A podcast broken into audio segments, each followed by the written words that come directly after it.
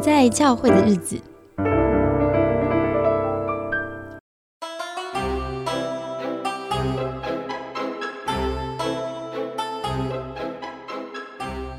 不在教会的日子，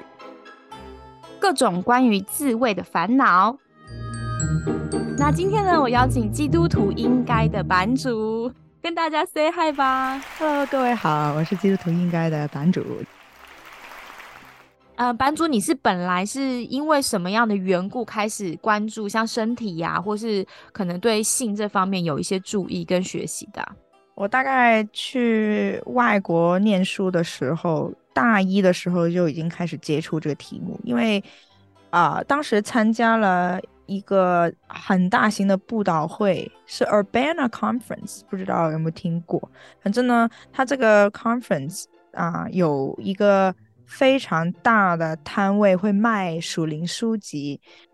然后在这个布道会里面呢，我就买了很多书，其中有几本呢是关于性别议题的，还有几本呢是，还有一本是一些信徒问答系列，就是有一个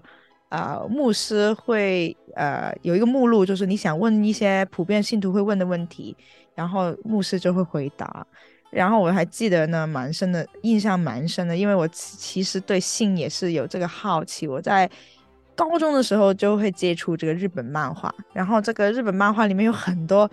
情爱的情节啊，然后呢，现在就更加流行了。但是当时呢，有的时候点进去那些爱情漫画呢，会不小心点到一些情色的漫画，会看到一些比较喷鼻血 的画面。然后当时我还不知道，哇，这是什么？好好刺激啊！然后会嗯，还是不小心会吸引进去去看了，真因为真的画的又漂亮，然后又把这个性爱描绘的很美好，然后所以到了大学的时候呢，进参加了基督徒团契，然后参加这个布道会呢，一直想找机会啊，如果有这方面的书籍啊，我就想去得到一个解答，到底这是怎么回事。结果呢，那本书呢很短，我还特特地的在这个目录里面找了找了几个，是问什么，诶，婚前性行为是不是罪？诶啊、我们应不应该自慰什么的？结果呢，只有一页。这本书有很多的问题，但是每一个答案真的是太短了，就直接就说，哎，身体是上帝的圣殿，所以我们一定要好好的保护它。哎，因为上帝是圣洁的，所以我们一定要也要圣洁。然后那个时候我就，我当时呢还是在一个还没醒过来的状况吧，可以这么说。所以呢，当时得到这个答案呢，我就背下来了，然后就 OK，那就我要圣洁。但是结果呢，其实给了我很大的痛苦，因为呃，我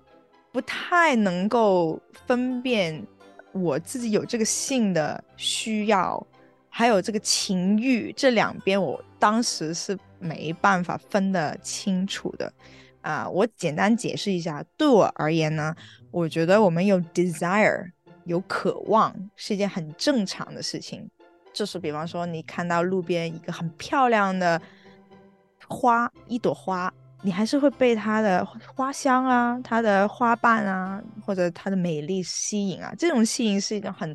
自然的 desire，有一个 attraction。然后我就觉得性方面的这个 desire 也是很自然。我对男性，哎，帅哥，我会有这种吸引力。看到，嗯，还有什么别的呢？帅哥，哎，或者一些很有魅力的人格，其实我也自然而然会觉得，哇，好想多认识这个人，好想待在他的身边啊。这种的性的 desire 是很正常的。然后另外一方面呢，就是有这个情欲，就是个 lust，就是当我想，嗯，lust 的意思对我而言呢，就是当我开始沉迷进去，或者我想得到这个人，这个男人要成为我的，或者 我会开始有对他，嗯，有一些不好的意图，哎，我要想办法，哎，把他成为成为我的，或者，哎。如果从男性的角度，有的时候，呃，这个性幻想太多的话，变成有意图说，我要把他追到手，我要跟他上床啊，我要得到他的这个处女啊什么的，我就觉得这个就超过了。嗯，我觉得这两者其实。教会都没有好好的把它分辨清楚，乃至到很多人说：“哎，我一旦对他有性幻想，我就要勒住自己的思想，我就要控制自己，求上帝接近我的心。”很多这种我能想到的啊，压抑的一种方式，而不是说：“哎，这是很自然的一件事情，我怎么引导他去一个健康的方向？”嗯。我想到就是教会里面常常会讲的，呃，恋爱三角形，就讲说爱的发生呢，其实有所谓的亲密啊，所谓的欲望啊，比较是 passion 啊，激情啊，然后也会有所谓的承诺，所以。嗯，教会常常会讲说，你你爱一个人，你想跟一个人在一起，真爱这个三角形应该是三个部分要很均等的一个正三角形。但是如果用这个概念去理解你刚刚说的话，是有的时候我们是因为很想跟这个人亲近，所以我们渴望靠近他，甚至跟他有很亲密的行为。但有的时候可能我对他比较是激情那个部分，像圣经也有说也有说啊，就是嗯，暗嫩强暴了他的妹妹他嘛。那就是完全是一个情欲性的，就是你说的 lust，他只是想要得到他，得到他之后，他接着就是厌恶他，他就想毁了他。所以好像我们渴望一个人对一个人有性的吸引的时候，好像要分辨自己里面那个感觉是什么，这个。感受是不是会带给对方很大伤害，或带给自己很大伤害？这可能是我们没有办法区分的时候，就没有办法想那么多，只会想要得到目标而已。达到目标就是满足了，但殊不知达到目标之后，可能那个伤害才是开始。嗯，呃，我自己 不好意思，我感觉好像老是把这个自慰的题目呢，老是插。到外面去讲别的，但是我觉得这些原则性的事情呢，真的很重要。就是我们先，我们不厘清这些原则呢，后面不小心就会讨论到可不可以自慰，我就很讨厌 要问可不可以自慰，所以我先可能我们在原则上面也讨论了很多。可能听众会生气哦，他听了一整集，他还是没有得到一个答案，到底可不可以自慰呢？我直接先给你，我个人是赞成的，你可以自慰。如果你只是要这样子简化一个问题的话，OK 的。版主都说你约炮都可以了，那如果你用可不可以来思考的话，我们就会觉得都 OK 啊。但是我们很想要跟你讨论的是，可以之后跟可以之前，你可以。做些什么样的思考跟准备？我觉得这是我们这一集至少带出来的一个信息，你觉得呢？可以，可以，可以。我觉得这整集都是一个戴安全帽的，而且，嗯，哎，可能也是很怕别人跌倒了，所以就戴很多很多安全帽，没关系。好，我们可以把这个 我们现在这个安全帽搞笑，聊都聊不到点，好好可怕。但是觉得我觉得很好，好好。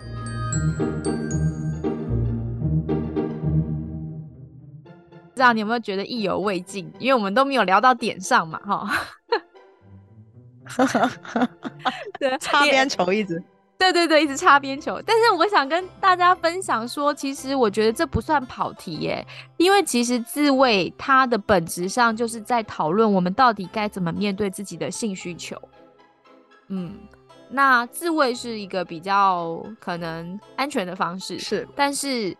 呃，在这个时代，各种的约炮软体、交友软体这么风行的状况下，其实非常容易从自我满足走到我想找人尝试看看。而且约炮有很多形式嘛，也不一定的是，也不见得是完全不安全的。有的人会从自己的亲近信任的朋友开始，有所谓的就是呃炮友哈。所以我觉得其实约炮这个议题，它不太算跑题，就算是比较算是我们延伸应用，在讨论到底人现代人该怎么面对自己的性需求。版主你觉得呢？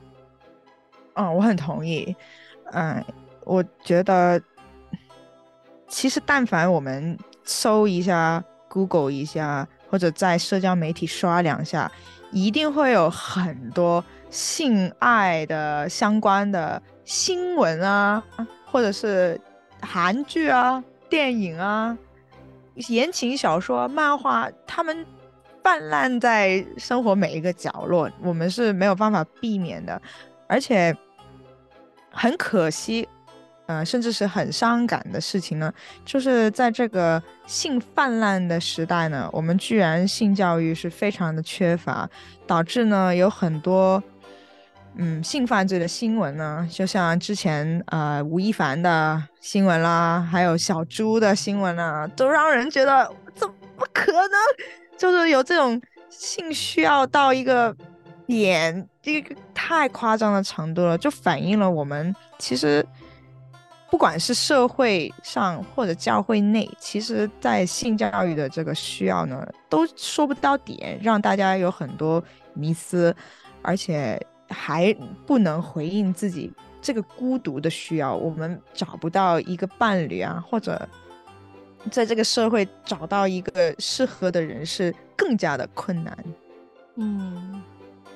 确实，嗯，其实我有机会访问过研究开放式性关系的研究者。就是，但是我比较是以我另外的专业的身份在访问他，不是因为他是非信徒，我其实就是在理解这个现象，因为其实光是约炮再往下延伸，就是处理到开放式性关系，嗯，就是大家是知情同意的，就是 OK，我们的关系既然已经不是认定的有承诺性的这个伴侣关系的话，那当然你有权利去选择或追求你的快乐。但是我在跟他讨论这个开放式伴侣关系的时候，站在一个心理的角度，其实我在第一集讨论性的时候有试着去表达。其实很多时候，我们现在性教育的缺乏，是因为我们对于性的心理还不是这么了解。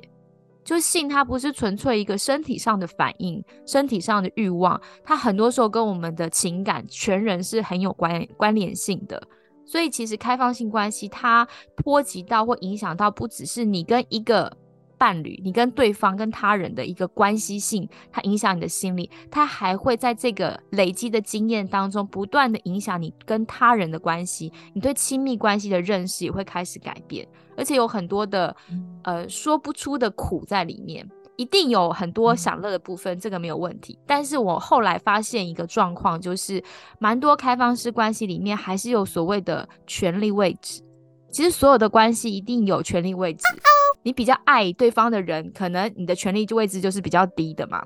或是对方可以呃拥有比较多社会资源，他比较有钱，他比较容易找到伴侣，然后对你来说，你可能失去他，你就很难再有信心知道自己可以再找到另外一个人的时候，那另外有资源的人就是权力位置比较高的，所以对我来言来讲，就是这整套的认识之后，我对于约炮有。一些思索，我觉得也可以补充给大家。等一下换版主，你也补充你对约炮的想法哈。就是我觉得约炮其实有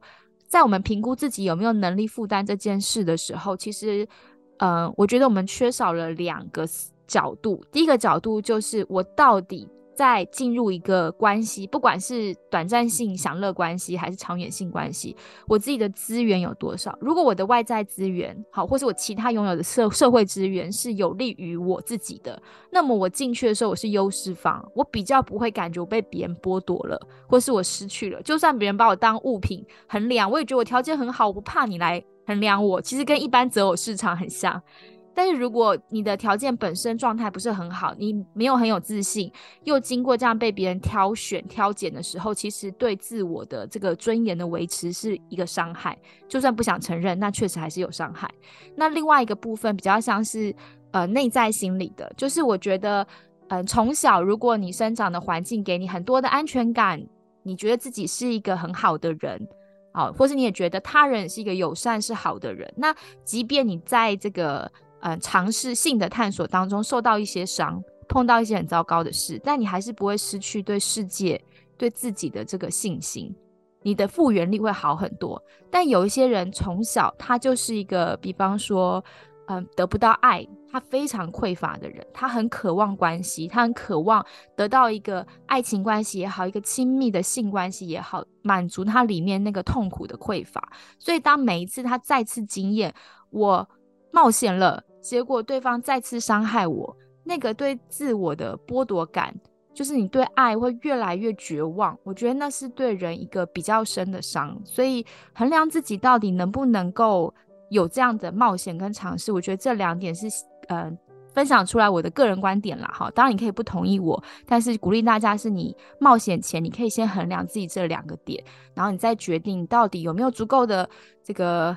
分数 或是力量，可以让你去做这件事，即使失败了，你也不会被击垮。就我觉得这是我想分享给大家的。那版主你的想法呢？啊，我觉得神学少女说的很好，这这两点我都有学习到哇 very insightful。嗯。对我来讲呢，上一集呢，我们有聊到，就是到底怎么去啊 approach 约炮或者自慰这些问题。因为我我不是很强烈的说不要问可不可以吗？嗯，我自己是这样的，呃，与其问可不可以呢，一定要看呃五个 W 和一个 H，就是 five，就是那个问问问题的那个方什么问什么是自慰，什么是约炮，然后呢，什么时候。就是 when 你会想约炮，什么时候你想自慰，就是其实这个是研究人员一般会做 research 的时候做的方式，他就会整呃整做一个很大程度的说 contextualized 这个问题。哎，不好意思，我不会这个中文，意思是处境化，嗯是不是？对脉络，我要处境理解这个问题的脉络啊，处境，嗯。对对对，然后理解这个处境，尤其是呢，就是为什么要约炮，还有为什么要自慰，我很喜欢问 why 啊，然后就是从 why 这个答案呢，其实每个人得出的答案呢就会很不一样，因为啊，就像神学少女说，有的人会想尝试自慰，是因为我已经单身了，没有啊，那种叫单身三十几年。呃，都没有谈过恋爱，对母胎的谢谢母胎单身，然后都没有谈过恋爱，对自己这个性实在太好奇了，而且呢，我有这个性欲，我已已经在这个世界上生活了太久了，看太多的这种性爱的电影，都都知道了，但是我都没有办法体验，那我怎么可能跟你说，你还是要忍，然后等待上帝给你一个伴侣，这是不人性化吗？嗯。当然了，有可能有的有的人会说啊，我良心过不去，我还是觉得对不起上帝。那这样的话，你就不要做，你还是去持守你认为是正确、对自己的灵性是健康的啊。我觉得也是一个很合理的答案，很合理的结论。哎，另外还有一点，我也也想补充，哎，就是神学少女也做也讲的很好的点。另外，我想补充一下，神学少女刚才也说的好，很好的一个点，就是说有没有足够清楚自己的能力还有资源，要做到这一点呢？我们一定要对自己有足够的 awareness，我们这个意识一定要够清醒。怎么说呢？就是灵修、默想、祷告、写日记等等的这种方法，去了解自己到底在那一刻。或者在不同的情况下，有想约炮的想望，有想要自慰的想望的时候，内在到底在发生什么事？我能不能够有这个清晰度，能够说出来？能够说出来的话呢，你其实已经是胜利的第一步，因为你可以更好的去面对这些内在的需要。当然呢，你可能得到的答案就是，哎哎，我有性需要，就是这么简单，我就是想爽。那那我我也不能说你这样的呃 awareness 是错的呀，这个是你自己得到一个结论，那你就自己想办法去再面对它，会不会是真的要通过自慰去得到这个释放？Maybe it's good for you，那你就 go ahead。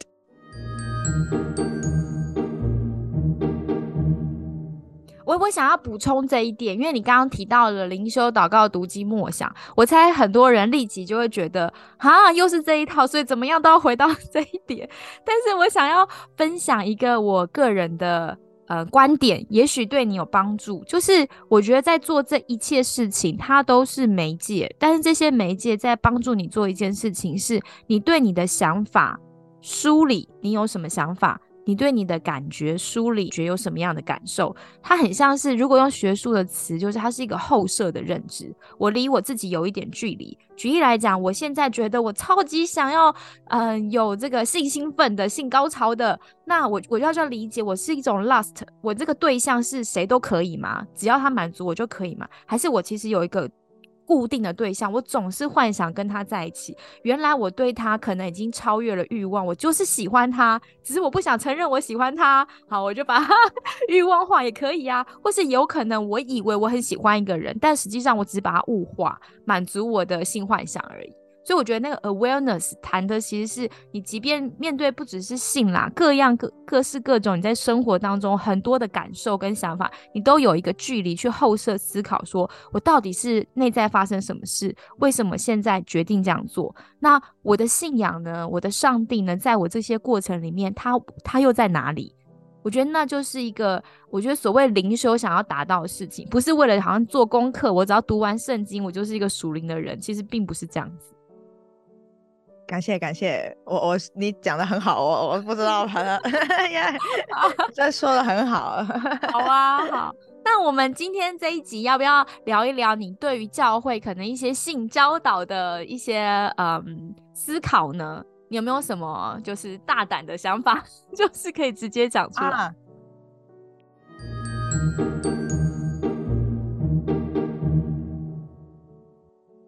我最。想，嗯，我到目前为止呢，还没有一个完整的答案。但是我最想批判的一个点呢，是教会使用 shame 这个情感呢，去让我们对自己的身体或者对自己有什么样性的幻想或者不同的思想有这种罪疚感。这一点呢，我是。最想批判一下的，嗯，因为教会传统的教导呢，嗯，是不知不觉的，是和亚洲华人文化融合在一起，而亚亚洲华人文化呢，就是对性非常的忌讳，非常的羞耻，嗯，卖非礼勿视啊，或者说我们女生一定要穿的得体啊。嗯，我觉得这些都是，呃，shame 的一个在社会的功能，可以控制人的行为，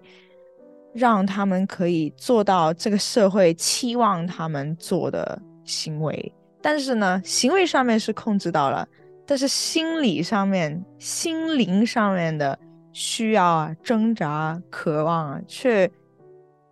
因为 shame 已经达到了这个功能，就完全，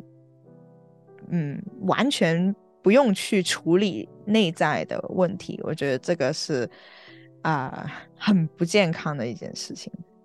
你能多说说那个不健康带来的可能很负面的影响是什么？包含在信仰上，或是一个信徒对自我的看法上面？哇，好大这个题目，我想一下，嗯。在我个人的成长过程当中呢，我自己是觉得我是被 shame，呃，控制了很久很久。嗯，讲一个 general 的 observation 吧。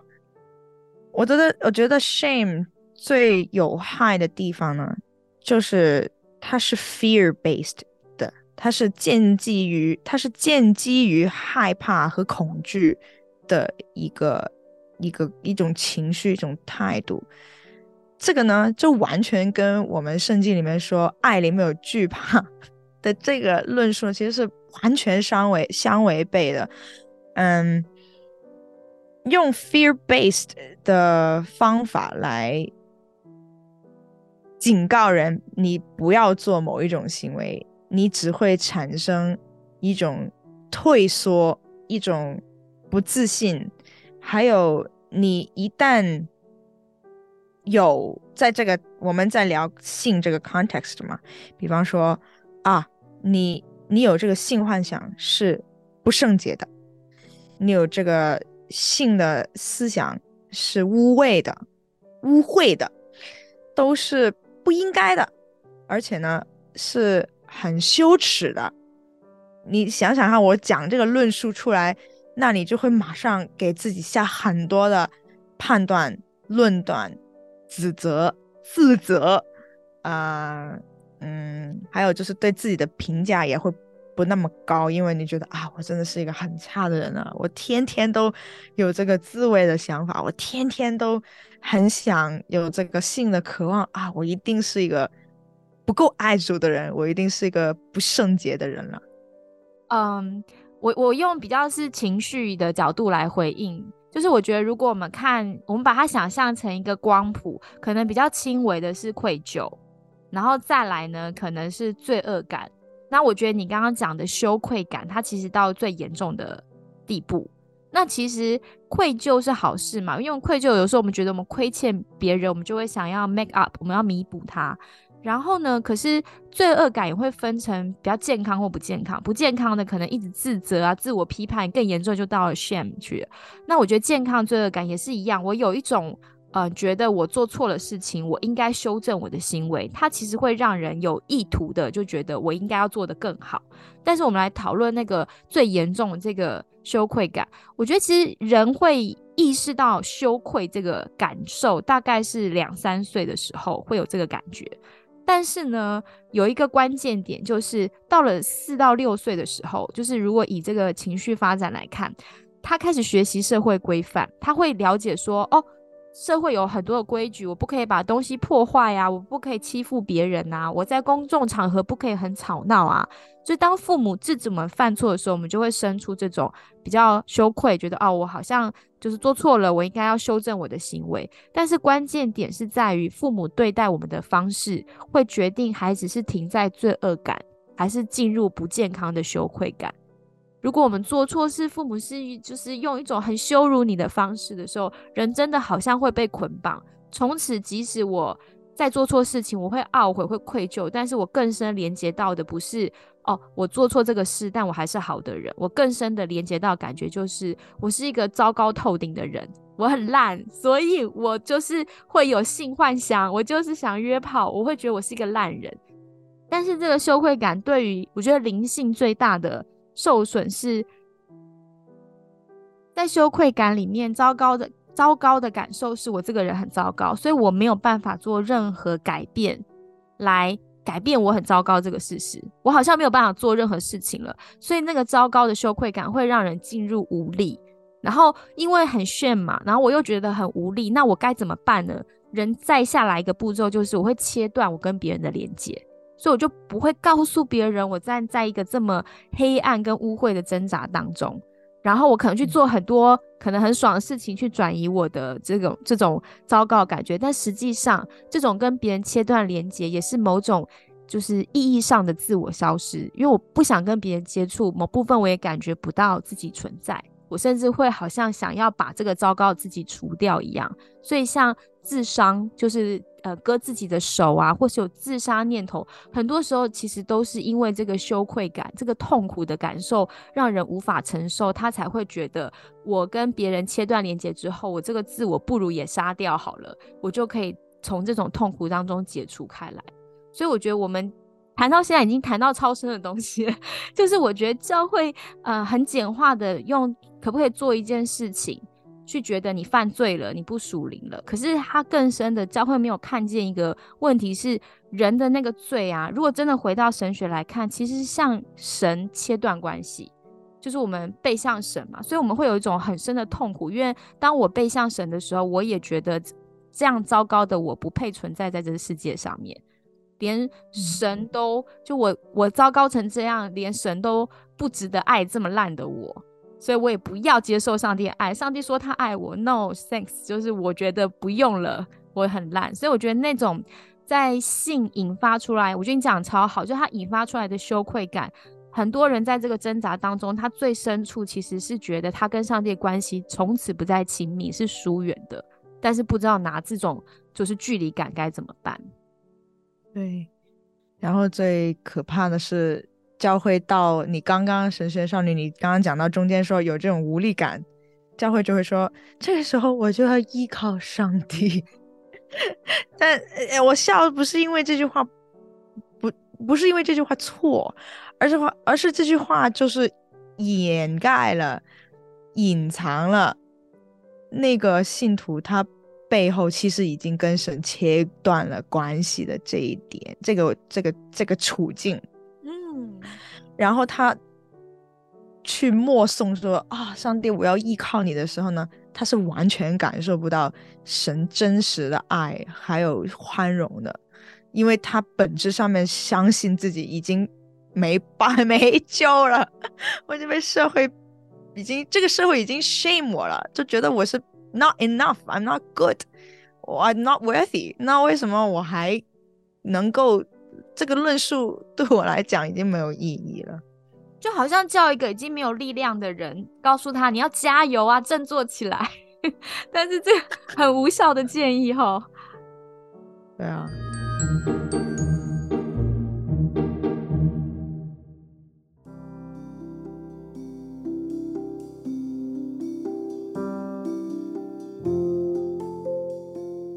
我想补充一个点，今天呢上下集其实资讯量很大，如果你。可能记不住什么东西呢？你一定要抓牢一个重点：上帝创造我们这个身体是属于我们的，不属于教会的。所以呢，如果教会有的时候询问你关于你身体、关于你隐私的一些问题，你觉得不舒服的话，你不必完全透露你所有的资讯，你是可以有所保留的。你要观察。对方不管是属灵领袖、长辈或者你的弟兄姊妹，值不值得你信任，你才慢慢的向他们透露更多你的心灵、心灵上、灵命上面的挣扎。而且呢，呃，不怕，勇敢踏出一步去认识自己的身体。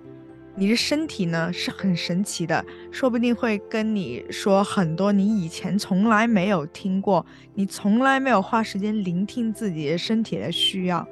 说不定他你有更多新的发现呢。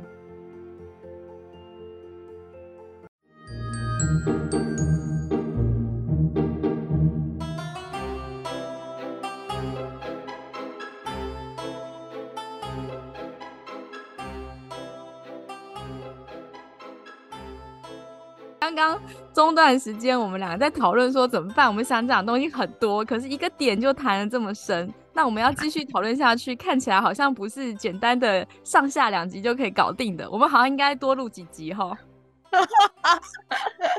可以，没关系，Bring it on。感觉其实对于性的讨论是可以非常非常深入的。那大家不知道会不会有种意犹未尽的感觉？班主，你觉得我们是沉淀一下之后，这个一年后吗？我们再来好好深聊，看上帝的缘分喽。好啊，说不定后面的嘉宾已经回应了我想讲的。是是，我觉得我们所有的讨论都是滚动式修正，所以我们边在讨论，我们自己也边在继续做神学。对，所以我们还是会继续思考，也欢迎听众朋友听了这几集，你有一些想法，你就是。大胆的，就是回应我们你的思路，帮助我们一起把这些思路更完整、更丰富。那今天谢谢版主喽，好，谢谢，拜拜，拜拜，大家记得追踪基督徒应该哦，拜拜。